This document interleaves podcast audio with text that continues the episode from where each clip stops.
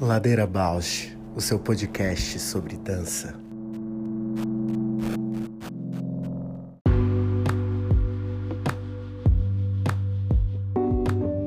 Olá, eu sou a Juliana Alves e este é o Ladeira Bausch, um encontro semanal para mover pensamentos de corpo, com temas que nem sempre vão para cena, sem glamour e sem mito.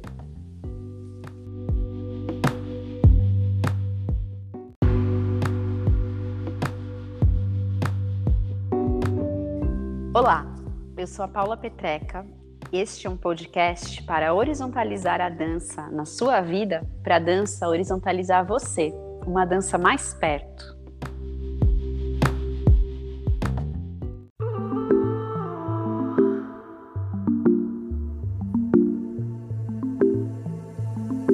E aí, amiga? Nossa, eu tô nessa semaninha meio estranha de dores. Ai, pois é. Mas vamos lá, né? Quanta coisa, né? Eu tô numa semana assim de. Ai, de encerramento da, né, da vinda das crianças da escola, da volta presencial. Parece que nunca. Voltou? Nunca volta e nunca entra numa rotina.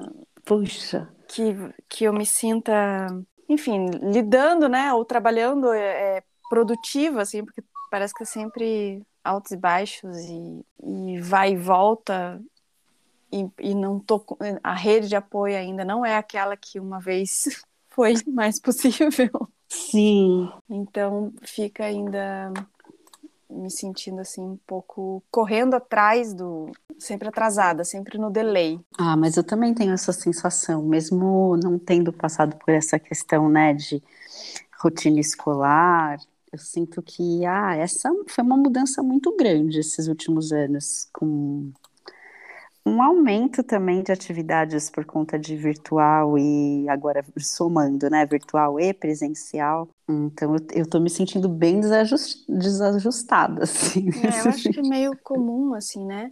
E aí, uh, reuniões de fim, fim da escola, daí as observações, assim, que, puxa, você, será que eu deixei escapar tanta coisa? Será que eu fui relapso? Será que o Abel ficou de recuperação?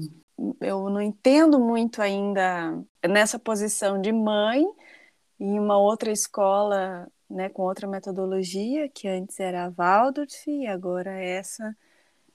No presencial parece que fica diferente, porque quando estava no no online meio que tava todo mundo deixando levar, assim, né? Uhum. E aí, essa tensão, quanto que ele precisa para tirar nas provas de recuperação? Como que é assim? Ele tá muito ruim, mas eu vendo, puxa, eu vejo ele super melhor do que eu quando tinha a idade dele. Uhum. Falo, ai, filho, me ensina aqui esse cálculo para poder te ajudar, me ajudar, te ajudando. É difícil eu, eu conseguir me dar conta do quanto que ele precisa se eu não sou professora. Qual que é a exigência do nível dele, né? Aí precisa produzir um texto, precisa produzir um texto com é, introdução, conflito e conclusão. Tipo, é uma redação de vestibular, de tudo, assim. Gente, para decidir né? toda a nota, né? E precisa ter as pontuações, não ter erros de português. Então, assim, com 10 anos a exigência já é. Então, como mediar também o quanto que eu preciso pressionar para quais são os erros que ele não pode cometer. Nossa, Ju, que gente... tenso!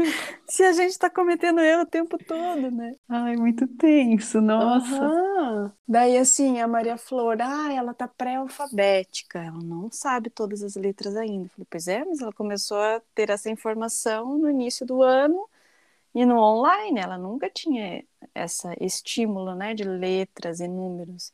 Então, eu acho que ela já tá super bem. É, mas comparado e aí, assim, parece que um dia que, que a Maria Alice, que é a minha enteada, né, sentou com a Maria Flor e ficou trabalhandinha, assim, a Maria Flor adora a Maria Alice, daí, né, tem uma admiração, a Maria Alice querendo super ser prestativa, assim. A professora chegou e falou assim, nossa, como ela evoluiu!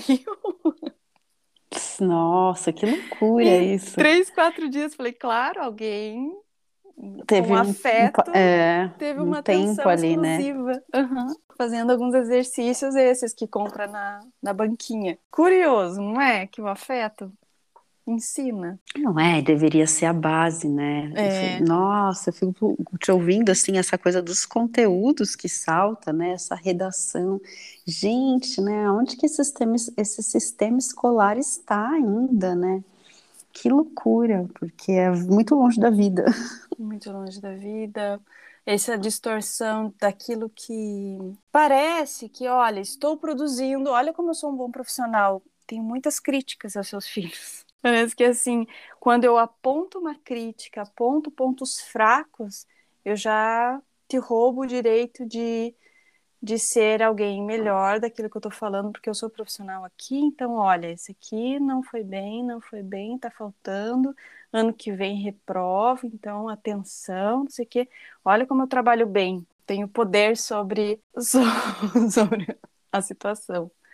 Muito forte. E acho que isso é, é toda essa relação, né? Como é, o tempo todo a gente acorda e está submetida a, esse, essa relação de poder com tudo. Não, com tudo. Quando eu, nossa, eu já falei várias vezes aqui, né, dos traumas que eu tenho da escola. A escola, para mim, é lugar de trauma. Hum. E aí, eu, quando eu penso assim, eu era muito boa aluna. Eu era da melhor da sala, sempre, né? Uhum. E, e aí hoje, quando eu encontro principalmente amigos do colégio, e eu estudei numa escola quando eu, eu tinha bolsa, né? Então, uma escola de pessoas muito ricas. É, todo mundo é melhor de vida do que eu, né? Todo mundo. E aí, uma vez, um amigo meu que tipo, sempre foi muito mal, que eu passava muita cola para ele, falou assim: Nossa, você era tão inteligente, né? Como você ficou assim, tipo, Ai. pobre? Aí eu falei, amigo, assim, eu não sou herdeira, né? Apenas é isso. Porque também aí tem essa dimensão, né? Porque essa escola, a sensação que eu tenho é que a escola prepara para a manutenção de um status quo e não para que as pessoas se efetuem nas suas potências ou se realizem e transformem a sociedade, né? Eu fico pensando nesse colégio que eu estudei, as pessoas que hoje, enfim, são bem-sucedidas, estão em empresas, em cargos de liderança, eram péssimos alunos. E aí, sabe, tipo, não, isso não é parâmetro nenhum também, sabe? Sim. A grande contradição, né? E porque assim, você e, e tá cheio, né, dessas informações na mídia aí, né, dessa entender o jogo, né? Qual é esse jogo para você ganhar muito dinheiro? É, Esse, nossa, é muito via. sobre isso, né? Mas eu não vou deixar passar a frase que você falou assim: "Ah, agora estão todos bem-sucedidos", foi isso que você falou? É. Bem de vida? É, bem-sucedidos, bem de vida, ricos, milionários. mas, mas aí, isso é o que mostra a partir daquilo que a gente está esperando ver, né? O que esperam que a gente veja, porque, a grosso modo, daí como é que a gente é, não que isso seja sinônimo de felicidade, Exato. de realização, né? Não, Exato. sim. Não dá, não vou deixar passar isso, não, amor. sim. Mas assim, quando eu fico pensando nesse universo de escola que eu vivi, quando eu encontro esses amigos, assim, raros amigos e os que são mais próximos mesmo têm uma visão de mundos parecida, porque a maioria é outra visão de mundo mesmo. E aí quando Uhum. encontram eu, quando encontro os meus amigos, né, a turminha que a gente é mais próxima, acham que a gente é uns porra louca, sabe? Uhum. Tipo, gente, o que, que vocês fizeram da vida, né? Vocês eram tão inteligentes, um virou doutor em história, a outra é artista, sabe? É, é uma super mãe, surfista. Tipo, vocês são loucos, entende? Olha como é também a lógica, sabe? E a relação de, de, de responder a, a alguma demanda externa é muito precoce também, né? Ah, sim, sim, exatamente. E aí, como se esse lugar das, dessas conquistas materiais assim como as notas naquele definiam alguma coisa, né? E não define nada. Eu, eu penso muito sobre esse tempo do bem-sucedido, sabe? Esse tempo de, de, que a gente projeta na infância uma realização e aquela realização acontece muito antes da gente imaginar e que ela não está estruturada a partir de um imaginário infantil e não na ideia de construção de caminho, assim, né? Às vezes é melhor ser o mais com mais dificuldade na turma porque você vai, você não está respondendo, né? Você está contrariando aquilo que estão esperando de você e você está seguindo o teu caminho. porque eu lembro assim do balé, né, por exemplo. Puxa, quando eu coloquei na cabeça, não, quando eu fizer esse envelope duplo em cena, acabou o balé para mim. Cheguei no máximo. É meu ápice, acabei, eu não quero mais. Deu. E foi o que aconteceu, assim, a hora que eu fiz, eu falei, ufa, tô aliviada. Posso, não tem mais nada. Posso partir para outro caminho.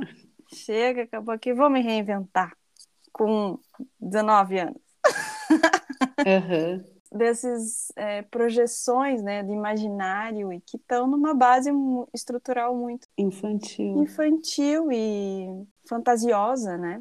É, e agora está me trazendo aqui um, uma divagação, te ouvir, sobre esse lugar onde às vezes uma expectativa é colocada sobre a criança, sobre si, por um ambiente externo, mas um ambiente externo que talvez tenha já os seus condicionamentos de visão uhum. e não não vai estar atento às singularidades de cada um, né?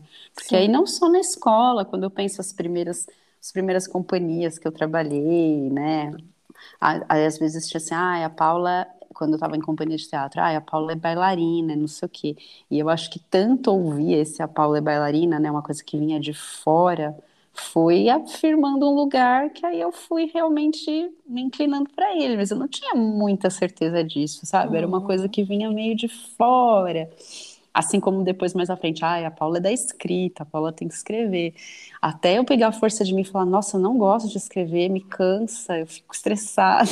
Uhum. Sabe? É muito se calibrar, assim, com esse feedback interno e externo, né? E quando a gente é criança é muito difícil fazer isso. E eu sinto esse lugar, assim, de desistência. Você não sabe mais onde se agarrar, assim, então tá, vou me agarrar, vou fazer o que tá pedindo, porque não aguento mais. E aí, só vai, né? Você só vai. Você só vai para a escola, você só faz o que manda. Só... É. Total. E aí eu acho que quando eu ouço você falar, ah, eu era a melhor da turma, porque aí eu já ouvi você falar isso. Não, eu, eu, eu, eu queria tirar nota 10 em tudo já para não ir no final do ano é, não ia. o número de faltas possível. Olha a estratégia absurda que você criou para poder responder a demanda externa e poder fazer o que você queria. Pois é. Quero ficar na sua, tipo. Só, é, bem Pirando a cabeça sozinha, cara. Ir pro balé, ficar infinitamente no balé. Ter a liberdade pro balé pra ninguém falar assim, ah, se não for bem na escola, não vai no balé. Tá bom, mas... Exa exatamente. E a minha estratégia qual foi a minha estratégia? Minha estratégia era tipo, quanto mais eu ficasse de recuperação, mais tempo eu tinha para ir para a escola, porque na escola também eu era, eu fazia os esportes, era onde eu me movia mais, conversava. só ia assim, só rolando. Muito bom. E então, e nada disso perpassa, né? Porque isso a gente está falando muito de, de convívio, né? Das disposições sociais, das disposições de, ah, de propriocepção. E muitas vezes o ambiente escolar não está nada atento a isso, né? Está atento só à coisa do conteúdo, do aprendizado, é. blá, blá, blá. Que desperdício. Que desperdício. Nossa, mas é, isso tudo está fazendo muita conexão com, com a sessão que eu tive agora de análise. A sensibilidade de dar importância ao que o outro fala. Ao momento que eu tô de perceber, opa, tô dando muita importância ao que o outro está falando. Hum. Presta atenção. O que está me afetando aqui? Ah, me afetou, mas é porque isso já me incomoda. E aí, essas carapaças que a gente monta nas relações, porque veste algo do outro, mas também desconfia um pouco disso que veste. E a gente vai o tempo todo, assim, mas o, o se eu consigo elaborar, né, porque está muito fresco aqui comigo, uhum. é que o tempo todo a gente veste, mesmo que se despe de alguma coisa, a gente está vestindo outra coisa e está o tempo todo se relacionando com essas carapaças, né, com essas moldes e não, não tem ninguém verdadeiramente cru e ah, sim. E exposto, assim, né? E, e daí a moral é a, é a grande vilã disso, né? Sim, com certeza. A moral e essas relações de poder são os grandes vilões para subjugar algo ou enaltecer algo, assim. Exatamente, porque modelar de alguma maneira vidas que são tão singulares e diversas, né? Aqui você dá importância, o que você escolhe para investir na tua vida e dar visibilidade a ela, né? Investir assim de vou me dedicar a isso e como que você faz isso de existência, né? De subsistência também. É, tomar consciência desses processos é que é a obra, né? O ambiente, né?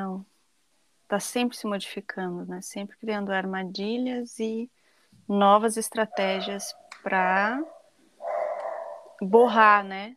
Ah, aquele que entendeu o jogo, vamos mudar o jogo aqui porque não vai mais funcionar. Na hora, na hora que você falou dos encontros aleatórios, aí eu dei uma pensada, assim. Falei, ah, isso, aqui, isso tem um pouco a ver. Mas não por ser aleatório, né? Porque a nossa convidada é uma pessoa que propõe muitos encontros, muito conectiva.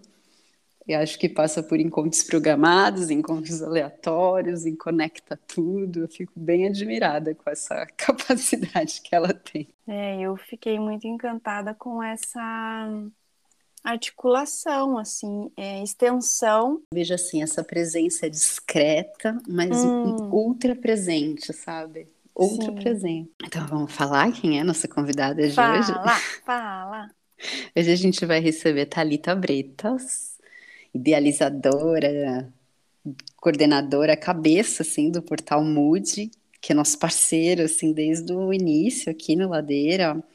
Um, bom, a Thalita vai falar muito do Portal Mood hoje, mas é uma plataforma para ações diversas em dança que visam a comunicação, é, a conexão de artistas, a publicação de pensamentos, de memória, assim, é uma ação muito ampla. E aí é bem admirável mesmo como a Thalita coordena tudo isso e vai conectando pessoas, que eu acho que isso que é o mais lindo, assim, do trabalho dela. E vai movendo, né, nutrindo, conseguem dinamizar a existência do outro, nutrindo ela mesma, assim, né? Ela mesma não, aquilo que ela produz e realiza, né? Sim, sim. Então vamos chamá-la para falar um pouquinho de tudo isso. Bora!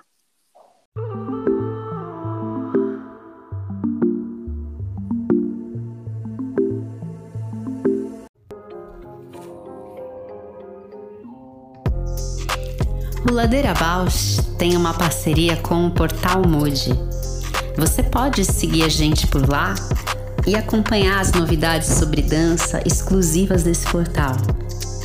Se você tem interesse por uma parceria com o Ladeira, manda sua proposta pra gente. ladeirabausch@gmail.com Ladeira Bausch o seu podcast sobre dança. Oi. Olá! Ai, querida, se apresenta aqui para os nossos ouvintes, conta quem é você na ladeira também, para abrir essa conversa. Tá ótimo. Bom, meu nome é Talita Bretas, eu sou profissional da dança. É até estranho a gente se apresentar, né? porque a gente faz tanta coisa.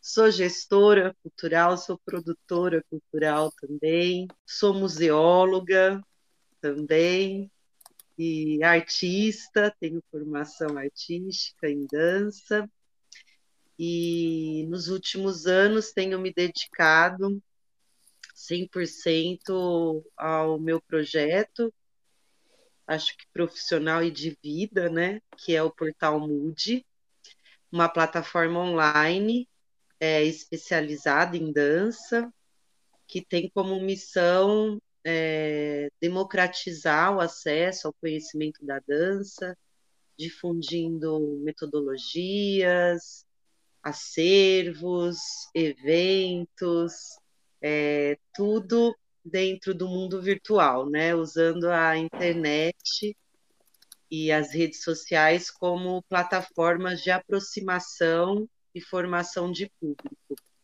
Então, essa é um pouquinho da Talita, é, caipira do interior de São Paulo, mas que já me considero uma paulistana, amo a capital, a Selva da Pedra. E é isso, meninas. Muito feliz de estar aqui, poder conversar com vocês. Eu sou grande fã do Ladeira, ah, escuto, sou ouvinte, é, sou entusiasta, então estou bem feliz de estar aqui hoje.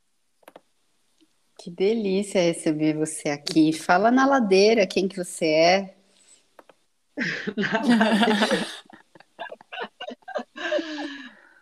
Ai, na ladeira eu acho que eu sou aquela que puxa os outros para virem junto.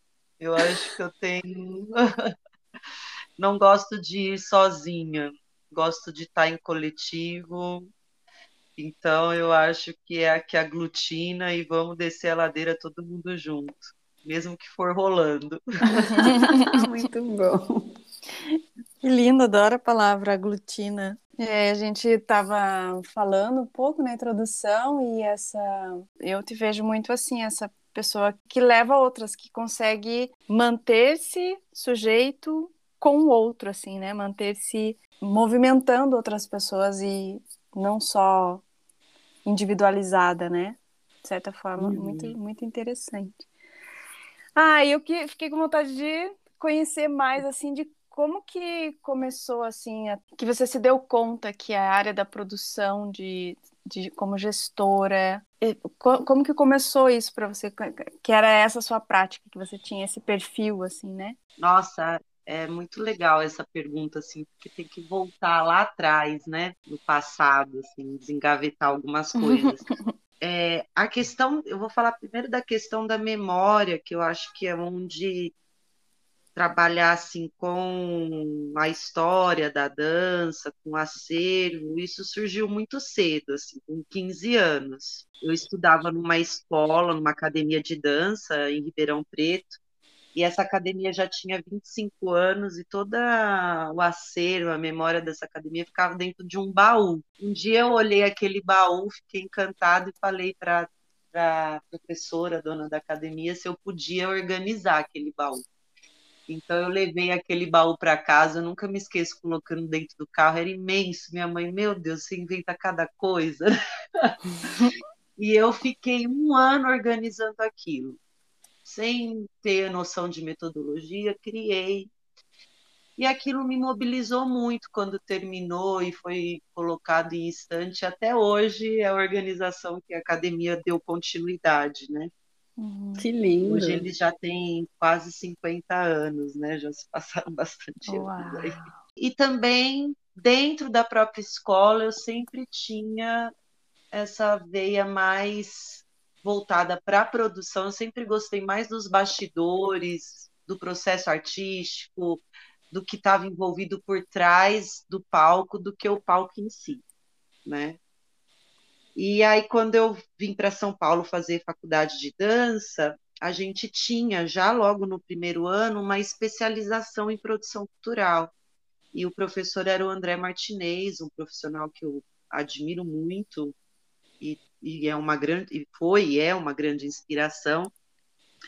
E ele falou: Olha, eu acho que você devia continuar nessa área porque você tem uma certa vocação para isso. Hum ele me apontou para esse lugar e aí eu fui trabalhar como estagiária de produção na Secretaria de Cultura do Estado, no antigo Teatro de Dança, o TD, né?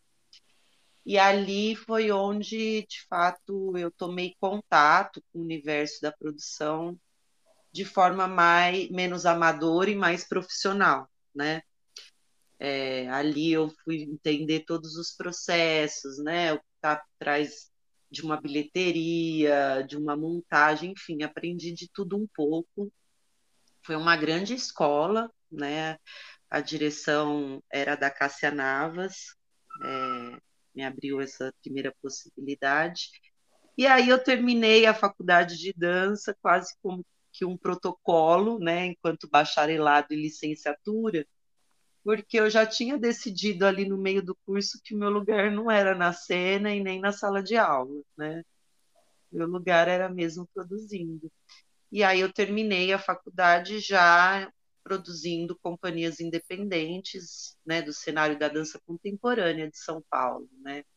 Resumidamente, foram 10 anos trabalhando com diversas companhias, é, com artistas, né, de trajetórias longas. Isso também acho que é um, um perfil do meu trabalho, assim. Eu, eu, trabalhei com artistas mais antigos, né, da, da geração pioneira ali de, da dança contemporânea, dança moderna.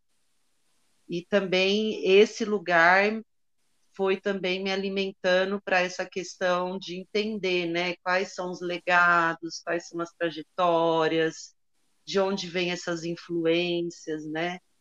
Então, trabalhar com artistas mais velhos me trouxe uma certa maturidade, porque eu estava lidando com pessoas que estavam anos, né, já na cena, e ao mesmo tempo é, me trouxe uma vontade de inovar né, dentro desse lugar que a gente acha que está sempre empoeirado e guardado dentro da gaveta, né? Hum. E aí o desejo de tirar mesmo a memória da gaveta e ressignificar essa memória, né, de forma mais no mundo globalizado, tecnológico. Então aí veio que eu diria o pulo da produtora para a gestora, né? Uhum. Que é pensar em algo que tivesse a minha assinatura e não só a execução de um projeto de terceiros, né? Mas que eu pudesse ter um projeto que levasse um pouco mais da, da minha inquietude, dos meus valores, dos meus sonhos e desejos. Que aí vem o MUD, Museu da Dança, e posteriormente virando um portal, de fato, né? O portal MUD. Esse é um pouco da trajetória, assim, né? da menina estudante até chegar ao que eu faço hoje, me dedico 100%. Né? Eu acho lindo você trazer esse percurso desde a academia, passando pela universidade, como foi afirmando, né? Que lindo mesmo. Isso se reflete no seu fazer, na paixão que a gente vê que você tem mesmo pela maneira como você conduz o teu trabalho. Foi lindo te ouvir. Ah, legal. Eu fico pensando, Thalita, lá atrás, né, quando você lançou o Museu da Dança, que a princípio tinha essa proposta de acervos virtuais e que você falava, é um museu virtual de dança, né? uhum. né? Eu fico pensando o quanto você já estava assim há 20 anos na frente, 10 anos na frente, porque acho que a gente não entendia muito na época, a gente digo classe da dança, né? E hoje, quando assim, principalmente agora com, com, com esses trabalhos que eu tenho dedicado mais à história da dança, a importância que eu vejo nos acervos que estão digitalizados, na, né, no, nas referências que a gente encontra disponíveis no cenário virtual. Eu fico pensando, de onde veio essa tua inquietação lá atrás de já vislumbrar um caminho assim de possibilidades no mundo virtual? Ai, é, essa pergunta eu tenho que trazer uma figura importantíssima que foi a Natália Gresenberg, a gente fundou juntas, nós fizemos pós em gestão cultural. Eu fiquei muitos anos produzindo e parada nos estudos, né? E em certo momento eu falei, eu preciso voltar a estudar para me alimentar. E aí a gente, eu fui fazer essa pós no Senac, que era em gestão cultural. Eu acho que eu fui a primeira turma a se formar.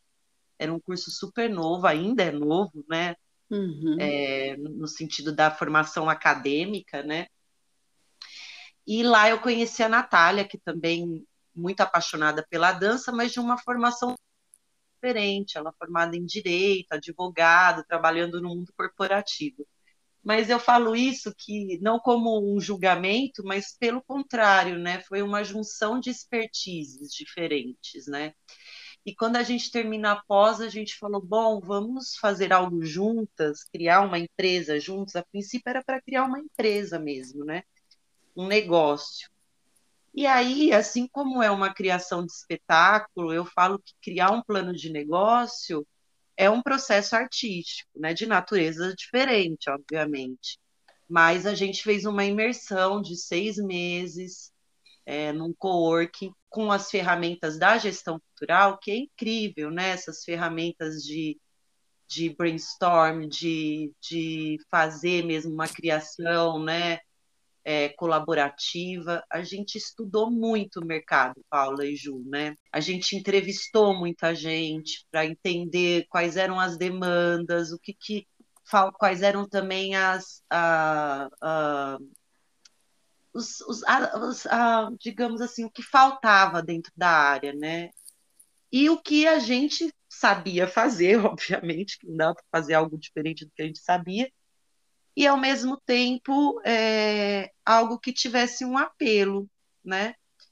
E aí foi que a gente se encontrou dentro desse estudo de seis meses.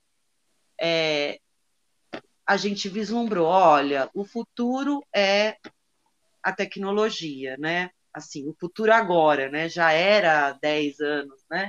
Uhum. Mas a gente já vislumbrava que isso ia ser uma tendência, né? Uma hora a dança, que é a arte da presença, né? Que necessita, né? Do corpo, do ao vivo, da necessidade. A gente não anula isso, né? A gente nem quer isso, né?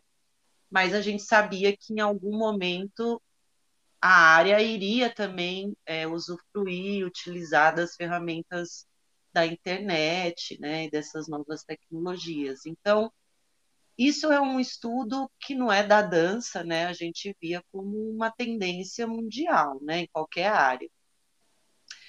E a partir daí a gente também tinha um desejo muito grande de continuar trabalhando com memória, já que um projeto que foi pioneiro, né? Aqui em São Paulo, que foi o acervo da Célia Gouveia e do Maurice Vanot, o primeiro projeto de memória dentro do Fomento à Dança, né? Um projeto inteiro de memória que não tinha criação, né, digamos, uhum. cênica, e, a, e teve um, um, grande alcance de crítica, de prêmios, e a gente falou, nossa, tem algo aí que, né, tá dizendo que falta fazer mais disso. E aí a gente uniu essas duas coisas e chegamos na concepção do mood, né?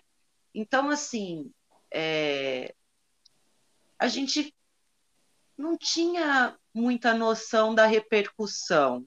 A gente também falou, a gente pode falar que a gente é um museu da dança, hum. né? A gente nem tem um espaço físico, a gente não é museóloga. E aí a gente foi buscar se tinha museu da dança, nunca ninguém tinha registrado, então a gente foi o primeiro registro, né? do termo Museu da Dança, do domínio Museu da Dança. Então, é, a gente viu que não tinha ninguém olhando para isso, nem o Estado, né? Porque seria dever do uhum. Estado, por exemplo, olhar para um museu da dança, mas não, foi iniciativa privada. A gente falou, quer saber, se nunca ninguém falou, a gente bem assim, se nunca ninguém pensou nisso, se nunca ninguém buscou investir nisso, vamos fazer. E a gente, bem cara de pau, assim, registramos a marca, lançamos o, Mood, que é o primeiro museu virtual do mundo, né, da dança, dessa linguagem. Né? E foi assim, sem medos, sem receios, é, sabendo que viriam críticas ou é, questionamentos, né? Eu fui por muito tempo questionada, ah, mas você não é museóloga, né? Uhum. E agora eu sou museóloga, eu falei, então tá, então eu vou virar, porque se o meu saber empírico não não dá conta, né? Eu fui lá e fiz uma pós e virei museóloga. Então hoje também tenho essa formação, né? Mas foi isso, meninas. É, seis meses de muita, de um laboratório mesmo, até chegar no que era um MUD inicialmente, né? Museu da Dança Virtual.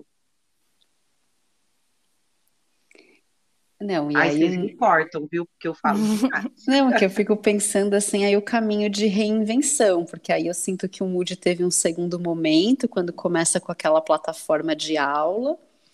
Uhum. Tudo isso antes da pandemia, né?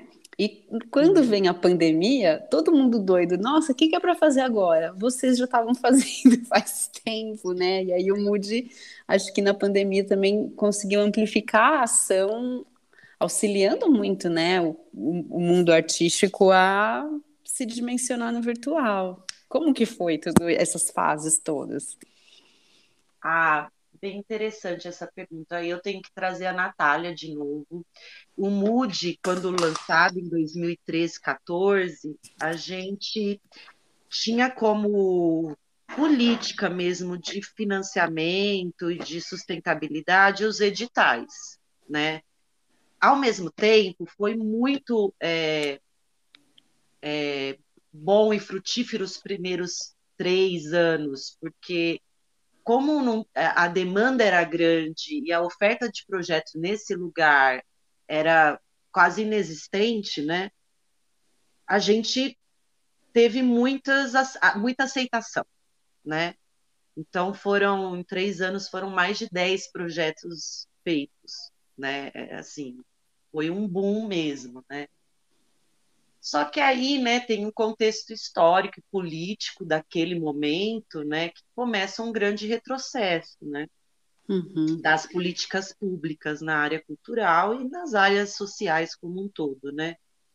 E a Natália, é, por ter vindo do mundo corporativo, ela tinha uma sagacidade, um olhar para o mercado muito apurado muito mais do que eu, assim, acho que o mérito é mais dela até do que era um mérito conjunto, mas esse olhar para o futuro, né, eu acho que vinha muito dela. E ela falou, Thalita, olha, se a gente continuar só investindo em políticas públicas, daqui dois anos a gente não existe mais. Hum.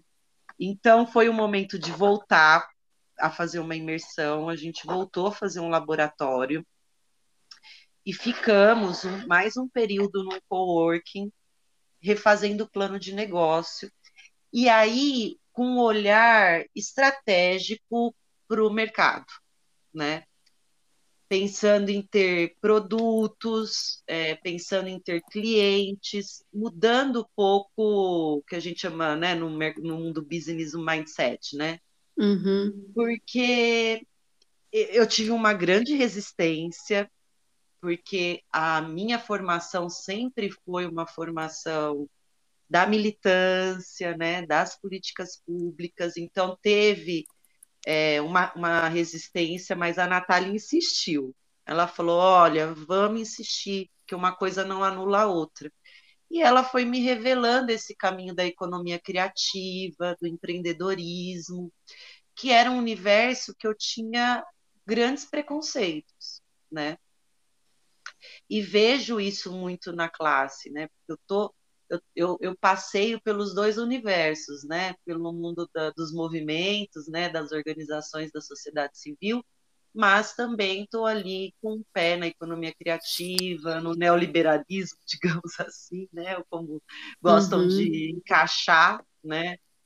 E no mercado. Mas a gente precisou fazer esse movimento, Paulinha e Ju, porque nós não tínhamos mais como manter o Mood é, com editais, porque não existia mais editais porque é aquilo que a gente fazia, uhum. né? Então é quando a gente começa a olhar, olha, nos Estados Unidos, aulas online, assíncronas e streaming já é uma tendência que acontece há mais de 10 anos. Ou seja, a gente começou a ver coisas fora do Brasil aí é um estudo bem estratégico mesmo, e falar, meu, eles têm uma maior plataforma multiprofessores, que é o CLI, e eles já estão fazendo aula ao vivo streaming. Então a gente começou a ver isso, a gente falou, nossa, mas streaming é caríssimo, a gente nem sabia o que era um uhum. Zoom, né? Uhum. É caríssimo eu conseguir fazer tal, mas então vamos fazer assíncrona, vamos gravar professores. Então a gente começou a também estudar o que, que era a maior plataforma de aulas online do mundo é no Brasil, que é o Educar, né? Uhum. E, e a gente falou, o Brasil já está começando a ter uma cultura de estudar online, né? Então a gente começou a olhar essas tendências e falou, uma hora vai chegar na dança, uma hora vai chegar no teatro, uma hora a gente apostou. Risco total, né? Uhum. E aí a gente foi criando o que é o portal hoje, que são esses pilares, né? aulas online com metodologias de artistas brasileiros. A gente não perdeu a essência principal, que é a difusão e a democratização da arte brasileira, da dança brasileira. Então, a gente trouxe uma curadoria de professores é, que, mesmo que trabalhando com uma técnica europeia, enfim, né, norte-americana, mas que construiu sua própria visão, seu próprio método, sua própria técnica, seu próprio olhar. E aí a gente pode trazer várias, vários nomes para isso. E sempre, eu acho que o diferencial do portal é sempre olhar também para a educação somática, né, para esse corpo total, para a saúde, né, para esse, esse corpo generoso, é, uhum. plural. Eu acho que o diferencial da nossa plataforma está aí né, nessa curadoria. E aí fomos abrir. Não, todo mundo queria sair com eventos dentro do Museu da Dança, mas o Museu da Dança não é um, um portal de divulgação, né? Mas as pessoas queriam ser divulgadas. Então vamos abrir um calendário de eventos. Então a gente também foi entendendo que o que o nosso usuário, o nosso seguidor buscava da gente e a gente foi ampliando. E aí a possibilidade dentro do mundo né, dos eventos, de virar uma plataforma de difusão, aí entra publicidade, que é uma maneira de manutenção do portal também, né? Uhum. Espaços né, de publicidade. E aí a gente foi criando e abrindo essas outras frentes que não dependem de edital para existir e para monetizar, né? E de caráter é, sem, é, com fins lucrativos, o que o MUD até hoje, né, a parte de memória, sempre vai ser sem fins lucrativos, né? Uhum. Ninguém vende memória, ninguém vende história, né? Isso é, é, um é um saber, é um patrimônio imaterial que é sustentado de outra forma, né? Mas o MUD tem à frente, obviamente, que, que monetize, que mantém a máquina, né? Que mantém o negócio. E a pandemia, né, Paulinho e Ju, foi o boom, né? Porque eu acho que o Moody apostou isso lá em 2017, né? Entre 2016 e 2017, onde, né, depois da saída da Dilma, que a gente começa a ver, né, uma caída, uhum. né, de fato, nas políticas culturais. E aí a gente apostou mais ia demorar mais, né, para chegar a essa tendência e tal, mas a pandemia acelerou isso, né, de uma forma muito rápida, né? As pessoas, em dois, três meses, as pessoas estavam fazendo coisas que provavelmente a gente faria daqui dez anos só, né? Mas Verdade. a necessidade, a crise, né? E e eh, buscar se manter, né, viver, sobreviver, né, fez com que as pessoas dominassem tecnologias e ferramentas de uma forma muito rápida, né? Eu acho que o brasileiro aqui, assim, os artistas, os professores se reinventaram de forma é, impressionante, assim, né? Como foi rápido, né? E acelerado, né? E aí, como você disse, o Moody já estava nessa nessa estrada, nesse percurso, e acabou é, sendo um ponto de referência ou de auxílio, né? Enfim. Uhum.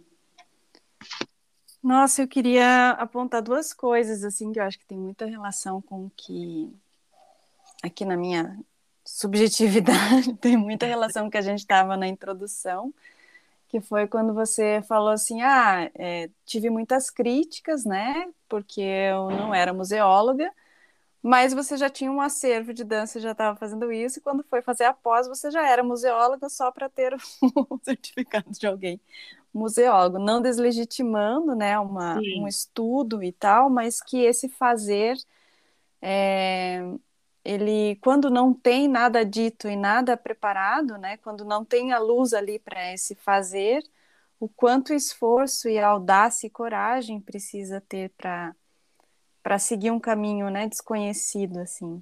Uhum.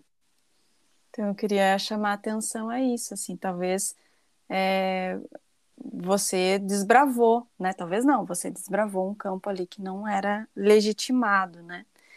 E depois você fala que esse campo da história e da memória, ele é, é um bem imaterial que não tem fim lucrativo, mas que essa ambivalência, né? Mas que para existir isso e não depender, né, do, dos editais públicos e de, do Estado para que isso exista, precisa ter um meio e uma lógica de subsistência dessa prática, né? E o quanto Sim. isso também, de novo, me faz pensar o quanto de coragem, de movimento, de reinvenção, de, de dedicação para que isso aconteça. Né? É, é ambivalente, né? Você não não está lucrando com isso, mas você está viabilizando, gerando emprego, gerando história, gerando é, é, parcerias, né, para a subsistência uhum. desse sonho.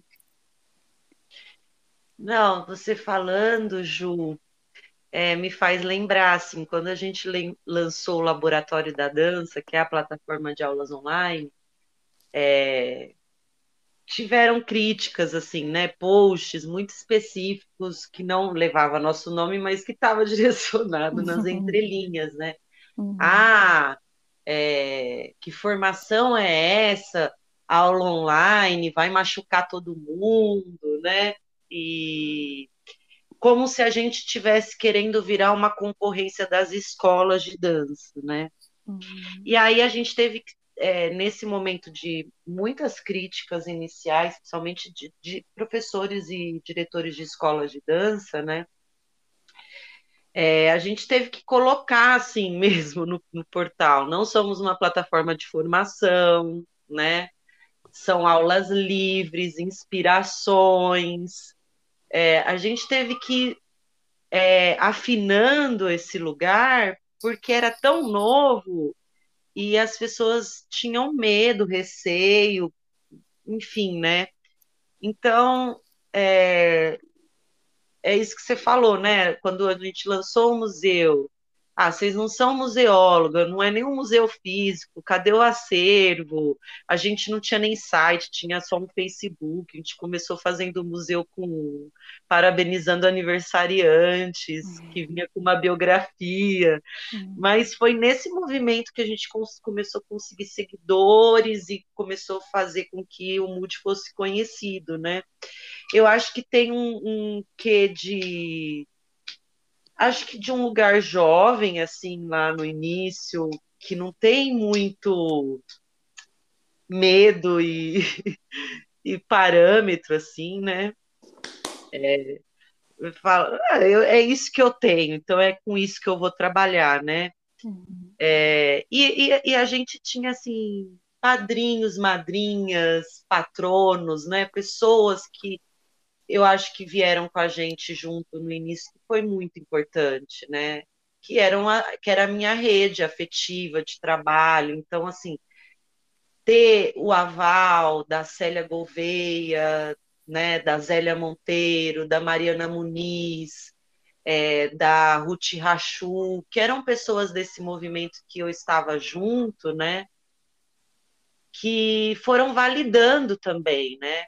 Uhum. A mesma academia, né, com a Ana Terra, né, as, os professores Marisa lá na Unicamp. Então, assim, tinha pessoas que, que reconheciam que o trabalho tinha um tom juvenil, assim, no sentido da, da força, né, mas que sabiam também que tinha um potencial muito grande, né. Então, acho que não dá para falar que foi sozinha, assim, uma ideia do além, né? Acho que tinha ali uma rede afetiva e de mestres, assim, pessoas que falaram, não, a gente acredita, vai, vai em frente, que, que vai rolar, então... E mesmo com as críticas, a gente foi mudando rotas, como, como entra o discurso, porque o mercado é isso, né? Quando você lança uma coisa, é, as pessoas vão questionar, vão criticar, mas você tem que estar preparado, né? Preparada, no caso, né? Para uhum. fazer esse movimento de entender onde estão as questões, se precisa mudar algo. Enfim, acho que eu perdi um pouquinho o fio da meada, uhum. mas é, é, que hoje, por exemplo, eu não sei se eu, é, lançaria algo assim com, com tanto é, desprendimento, assim, como era, né, 10 atrás, assim, sem medo, sem pensar o que, que as pessoas vão falar, simplesmente movida pela paixão, né? Uhum. O portal já foi com muito mais estudo de mercado, né? Porque eu falo assim, é lindo o amor pela dança, mas assim, ninguém vive de amor só, né? A gente tem que pagar boleto, né? E aí entra um lugar mais pé no chão também, né? Necessário dosar, né? Senão a gente fica patinando e isso não é saudável, né? Uhum. Viver sempre na corda bamba, não sabendo o dia do amanhã, isso traz muita insegurança e, e aflição, né? E então, nossa, falando. Passei, é, diga, Paulinho. Não, que você falando disso, eu acho de muita relevância e o quanto que é, a dança tem é, esse esse grande, é, como é que posso dizer? Tabu. Tabu de de estar tá sempre associado a um romantismo, a algo fantasia, a algo da paixão, a algo do, da, da entrega insana sobre, né, pela arte e que poucos, eu vejo poucos campos de discussão e de fomento a essa estruturação crítica sobre a dança, sobre o campo de conhecimento da dança, e, e que dê essa formação que não seja, por exemplo, ou fazer uma pós-gestão cultural, mas que não contempla o campo da dança. É uma gestão cultural que está ali abrangendo todas as linguagens. Tão... Uhum. E, e quanto tem ainda para desbravar, né? Para a dança, assim, vamos falar disso, de mercado de trabalho na dança, pessoas que, que peitam essa esse tipo de discussão e formação. Tem muito ainda a se construir, né? Como linguagem, como mercado, como campo de conhecimento. Tem muito a se, a se explorar ainda. Uhum, uhum. É, assim, aí você falou com a pessoa que viciou, né, no sentido da palavra, no estudo da economia criativa e do empreendedorismo, né? É, obviamente que é isso que você falou, na área tem muito tabu, eu, eu sou, né, eu sou uma pessoa que trabalha muito dentro da militância, né?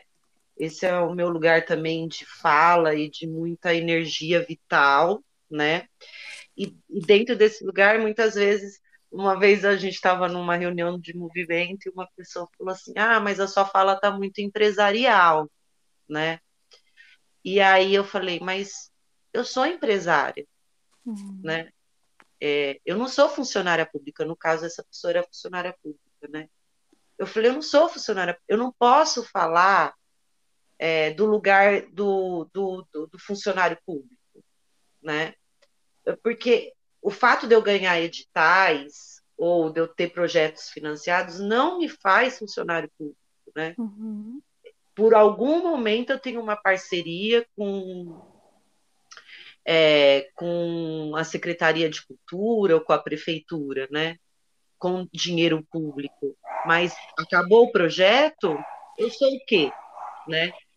Então eu falo como empresária, porque qual o problema? Porque no fundo é isso que eu sou. Eu pago imposto de, de, empre, de empresária, de empresa, né? É, eu pago pessoas para trabalharem comigo e isso não me torna menor, né?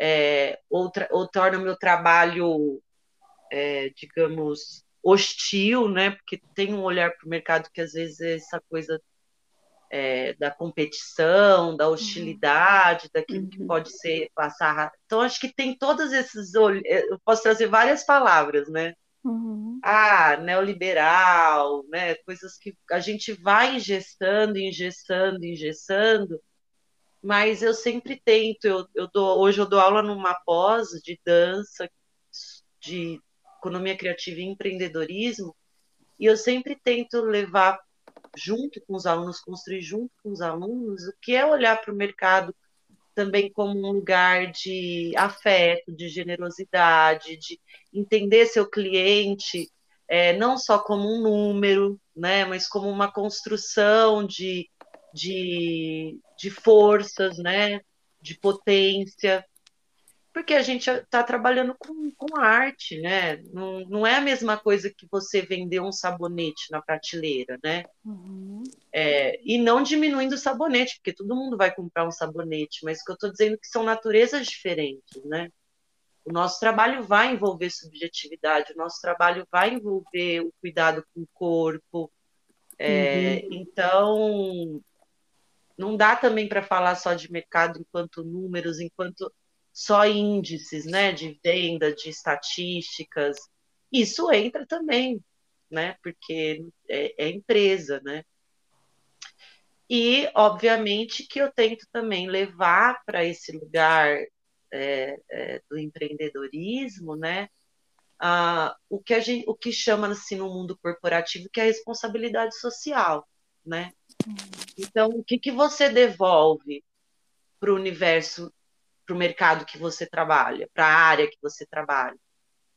O que, que você uhum. devolve enquanto economia, que não é só a economia é, do dinheiro, do capital, né?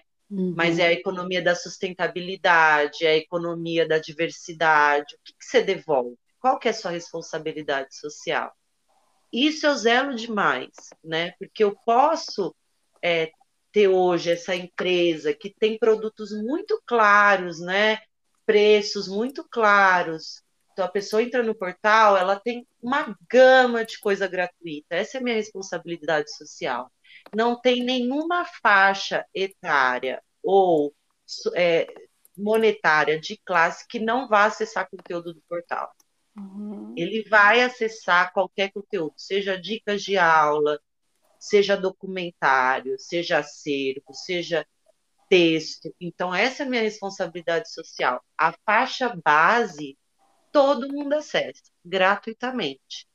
Depois eu vou tendo outras faixas com preços muito populares, com preços médios e com preços mais altos, né? Mas a minha entrega principal é gratuita, sempre. E, não vai mudar, né? Não vai deixar de ser. É, e, a, e a minha responsabilidade social enquanto é, pensamento de política pública, que eu acho que esse é o grande legado, né? Você deixa para as próximas gerações. Isso eu tento levar para todos os meus alunos, para os meus cursos, para minhas palestras, né? Que às vezes o mundo corporativo faz por porque a lei exige, né? Mas no meu caso é porque eu acho que é um valor é, implícito, né? Tem, tem que estar tá dentro, tem que andar junto. Talita, nossa, você falando tudo isso, só me vem te perguntar agora, assim, a gente tem aquele ringue da dança. tem vários, né? Mas de pedir. Ah, mais de produção, viu? Nossa, eu tenho vários, gente. Vários, vários, vários. Diga, o que, que eu tenho que falar, Paulinha? E a política pública, qual que é um perrengue que poderia compartilhar aqui com a gente? Tira esse tabu pra gente. Ai, perrengue, gente. Nossa. Ai, tem tantos, assim. Eu vou começar com, com, com de produção, né? Eu produzi muito, é, muito tempo, né? É, site específico, dança em espaço público, né? E aí produzir isso, gente, é, assim, é oração todos os dias antes de uma estreia, né? Você conversando com o céu, com os deuses da chuva.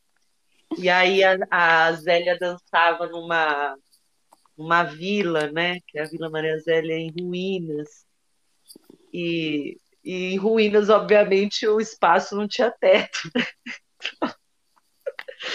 a gente não tinha luz, não tinha nada, então a gente montava tudo, né? Montava, levava é, projetor, tudo, tudo, tudo, tudo, levava uma estrutura imensa e começou a chover, né? Ai, ai. E aí a gente, com todo aquele equipamento na chuva, mas foi uma chuva que veio do nada, sabe? O vento que bate assim. E a gente correndo no meio da lama, tirando as coisas. E aí a gente foi embora de metrô ali, eu e os produtores, com as lamas até no, joelho. Eu acho que esse foi o momento que a gente sentou e, e deu muita risada, assim, a gente estava tão no perrengue, se olhando ali daquele jeito. que a gente falou, eu e o Rafael, que era o Rafael Petro, que era meu assistente, que hoje tem uma produtora imensa, né? Cresceu super. É, a gente falou, não, vamos parar com essa coisa de site específico que não dá certo. A Paula que dança na rua sabe bem, né, Paula? É. Olha, perrengues, eu vou te falar que a gente, a gente, não sei, a gente ainda quer estudar sobre isso, mas eu sempre falo, não vai chover, gente, é isso. E já aconteceu de várias vezes, tipo, tá chovendo muito, muito, muito, muito, muito, muito. Na hora que vai começar, para de chover. Ah, e um tá, outro vamos. perrengue que eu vou contar para vocês, que aí é um perrengue do mundo corporativo, né? Esse era do mundo do, da produção, dentro do, das leis de fomento, né? Ao mesmo tempo, eu comecei a estudar economia criativa, empreendedorismo, e comecei a entrar nesse universo, porque assim, gente, são métiers, né? Você entra no métier da dança, tem aquelas suas tem aquelas características, aquele tipo de pensamento, né? E eu comecei a entrar nesse mundo das startups. Olha ela, já e muito aí... à frente sempre. Mas esse foi um perrengue incrível, porque olha, que vergonha. E aí tem um cubo, né? Que eu não vou falar de quem é o patrocinador, sei lá, né? Se pode falar, enfim, você corta se precisar cortar que era um espaço de startups, empreendedorismo do Itaú. E eles abriram uma inscrição para apresentações de startup. Eu nem sabia o que era, eu falei, eu vou me inscrever. E no fim fui selecionada. Do nada fui selecionada e falei, pronto, agora eu tenho que ir fazer um pitch. Que eu não sabia o que era essa linguagem de pitch que é você apresentar uma ideia, um negócio em apenas três ou cinco minutos, até cinco minutos, é o limite de um pitch. E eu fui apresentar esse pitch. Quando eu cheguei lá, gente, que começaram os pitches, eram só os selecionados, pitch selecionados, uma plateia imensa. E eu era assim, tipo, do meio para o fim, né? Que o povo começou a apresentar o pitch, eu comecei a suar frio, porque eu não eu, eu era um peixe fora d'água. O que eu tinha para falar não tinha nada a ver com o que aquele povo queria ouvir. E eu fui suando frio, fui ficando. Eu sei que eu subi e falei de dança, de museu virtual, nem existia portal ainda, era totalmente fora da caixa, né? E eu fiquei vendo aquelas pessoas me olhando assim, tipo, que que essa menina tá fazendo aí? Eu sei que foi uma vergonha, eu me senti assim, péssima, saí de lá até com torcicolo, porque fui ficando dura, rígida. Nossa! E eu sei que era isso, e no final tinha um grande cara dos Sismundos aí, que era o convidado Master Blaster, e quando ele entrou para falar, aí eu entendi, né? É o lugar do varejo, da venda uhum. em escala. Aí você vê também um lado, né? Que é, ali eu falei assim, o que, que eu quero desse mundo das startups, né? Eu já vi que eu não vou ter essa linguagem e nem esse desejo desse lugar que era o, né, o cara que todo mundo estava esperando para ver, né? Ao mesmo uhum. tempo, tinha algo ali que me chamava atenção, e aí é, são as dosagens, né, de você olhar para um perrengue e tirar daquilo algum aprendizado, né? Mas foi, foi feio, assim, foi tipo, uma vergonha master, assim, subir num palco e falar grego, né? Tipo, falar uma outra língua que ninguém estava querendo ouvir. É, nossa, Ai, que forte, né? Quanto precisa de técnica, precisa de estudo, precisa de prática, precisa de tempo, né? Para chegar num lugar, lugares desses e, e saber se comunicar mesmo sem, sem perder o que é a tua proposta, né? Sim. Porque pode É. ter. Mas foi um fracasso, viu? Não, não deu certo. Eu, não, eu, não, eu, eu simplesmente não sabia, né? Aham. Hoje eu sei mais, enfim, mas também não é o universo que eu investi mais, né?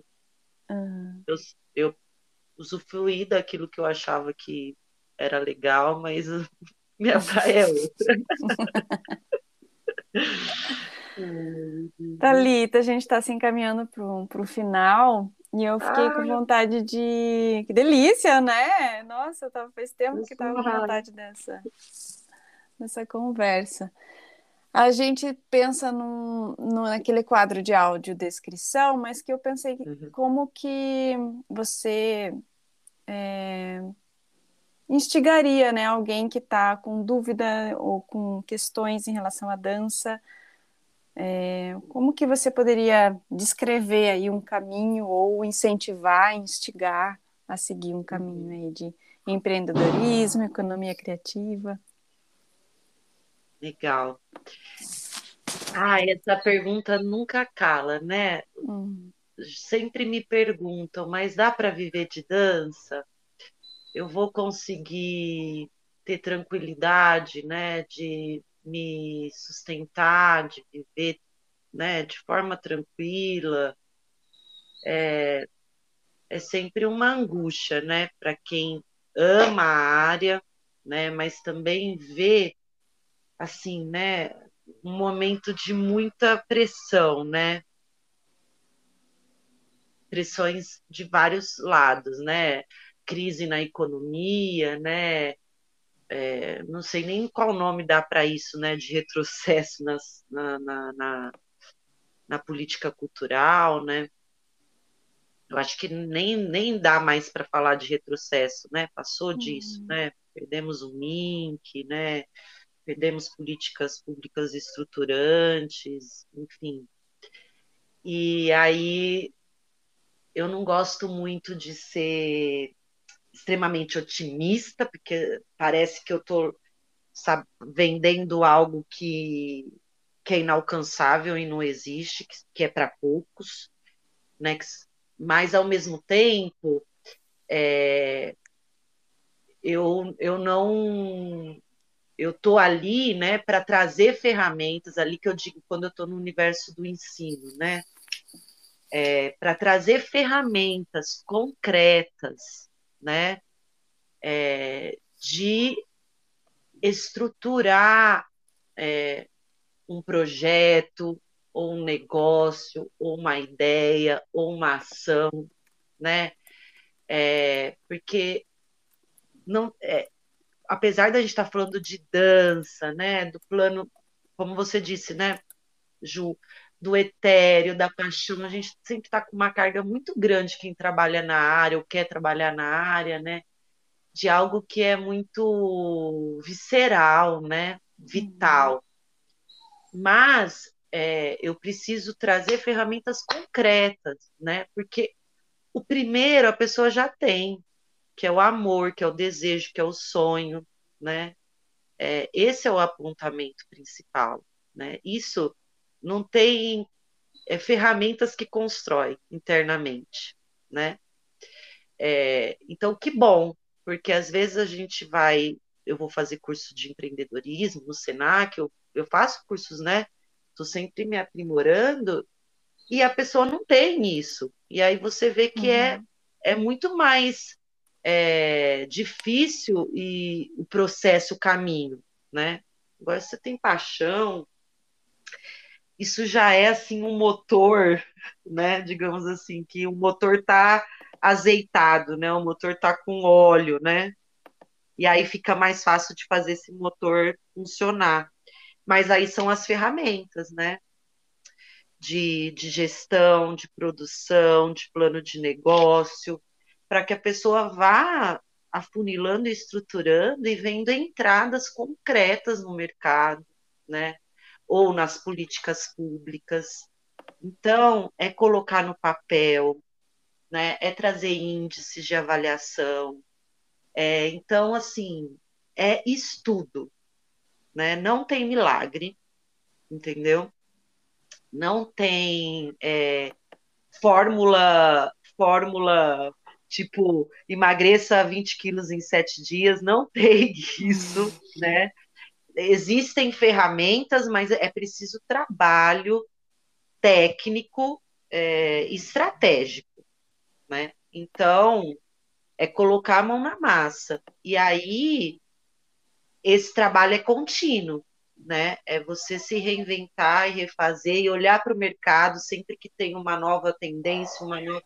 é buscando mesmo no mercado as respostas para aquilo que te mobiliza. Aí as pessoas falam: "Ai, mas eu trabalho com algo tão específico". Eu falo: "Nossa, quantos milhões de pessoas tem no mundo, no Brasil? Será que não tem 30, 50 pessoas que querem ouvir isso que você está falando? Que querem fazer isso que você está fazendo? Né? Tem uhum. público para tudo, gente, mas é preciso estruturar, é preciso colocar em ferramentas de negócio muito específico. Então, assim, o que eu diria, não tem milagre, não tem fórmula pronta, mas tem ferramentas que te auxiliam muito. Uhum. E tem gente pensando a dança a partir disso, né? Exatamente. Exatamente. E, e aí, dúvida, assim, uma né? consultoria com a Thalita e com o Moody. Ai, meninas, como é bom ouvir vocês, estar aqui com vocês, porque isso me alimenta. É uma iniciativa que já falei, sou fã pra caramba, né? Então. Hum. Que delícia! Terminando, esse vai ser o penúltimo episódio do Ladeira com a, com a sua 2021. voz. É... Que legal! Ano acabando, voou, ano difícil, mas estamos aí, resilientes, né? É. Hum. Thalita, a gente sempre divulga o Mood aqui no Ladeira, mas por favor, deixe o contato do Insta, do portal, para o pessoal acessar.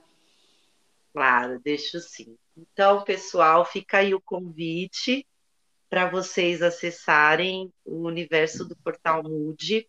No Instagram é arroba portalmude, M-U-D mudo, né, de Museu da Dança. E o site também é portalmude.com.br. E todas as redes, vocês colocando no YouTube, é Portal Mude, fazendo as buscas, hum. é, enfim, Facebook também, Portal Mude. Então, vocês encontram a gente sempre com, com esse nome é, nas mídias sociais. Vai ser um prazer é, ter todos os ouvintes aqui da Ladeira junto com a gente lá. Delícia. Então, muito obrigada, querida, pela participação, por tudo Eu que, que você agradeço. trouxe. Eu que agradeço, Paula, Ju. É, vida longa aí, ó, ladeira, e que a gente possa ouvir mais e mais artistas, gestores, produtores e todos os profissionais da área da dança. Obrigada mesmo. Obrigada, Thalita. Um super beijo. Um beijo. Beijinho. Tchau, tchau. tchau. tchau.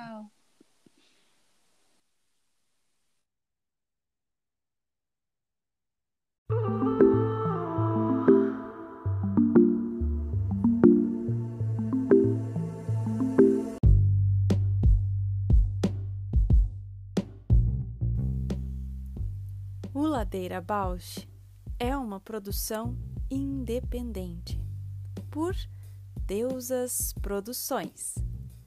Curadoria, gravação, edição de som e capas por Juliana Alves e Paula Petreca. Voz da vinheta de Fernando de Proença. Produção fica a encargo de Moira Albuquerque.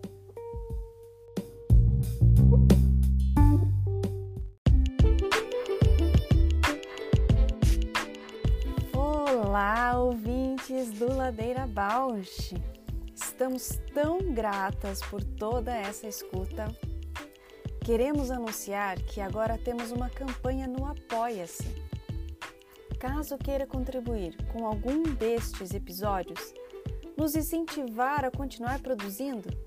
Entra lá no site do apoia.c barra Ladeira. Estaremos lá. Beijo a Bausch!